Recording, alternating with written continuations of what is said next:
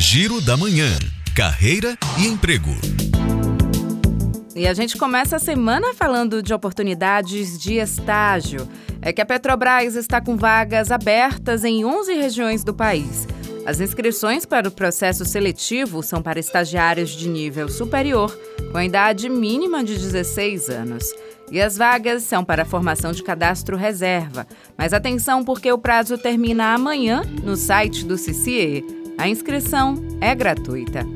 A Universidade Federal do Ceará abriu 40 vagas para licenciatura intercultural indígena e podem se candidatar indígenas que concluíram o ensino médio. O prazo termina hoje no site ufc.br.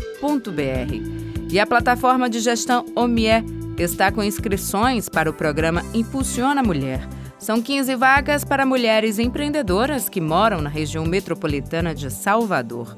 O prazo termina neste domingo no site omie.com.br barra Impulsiona Mulher.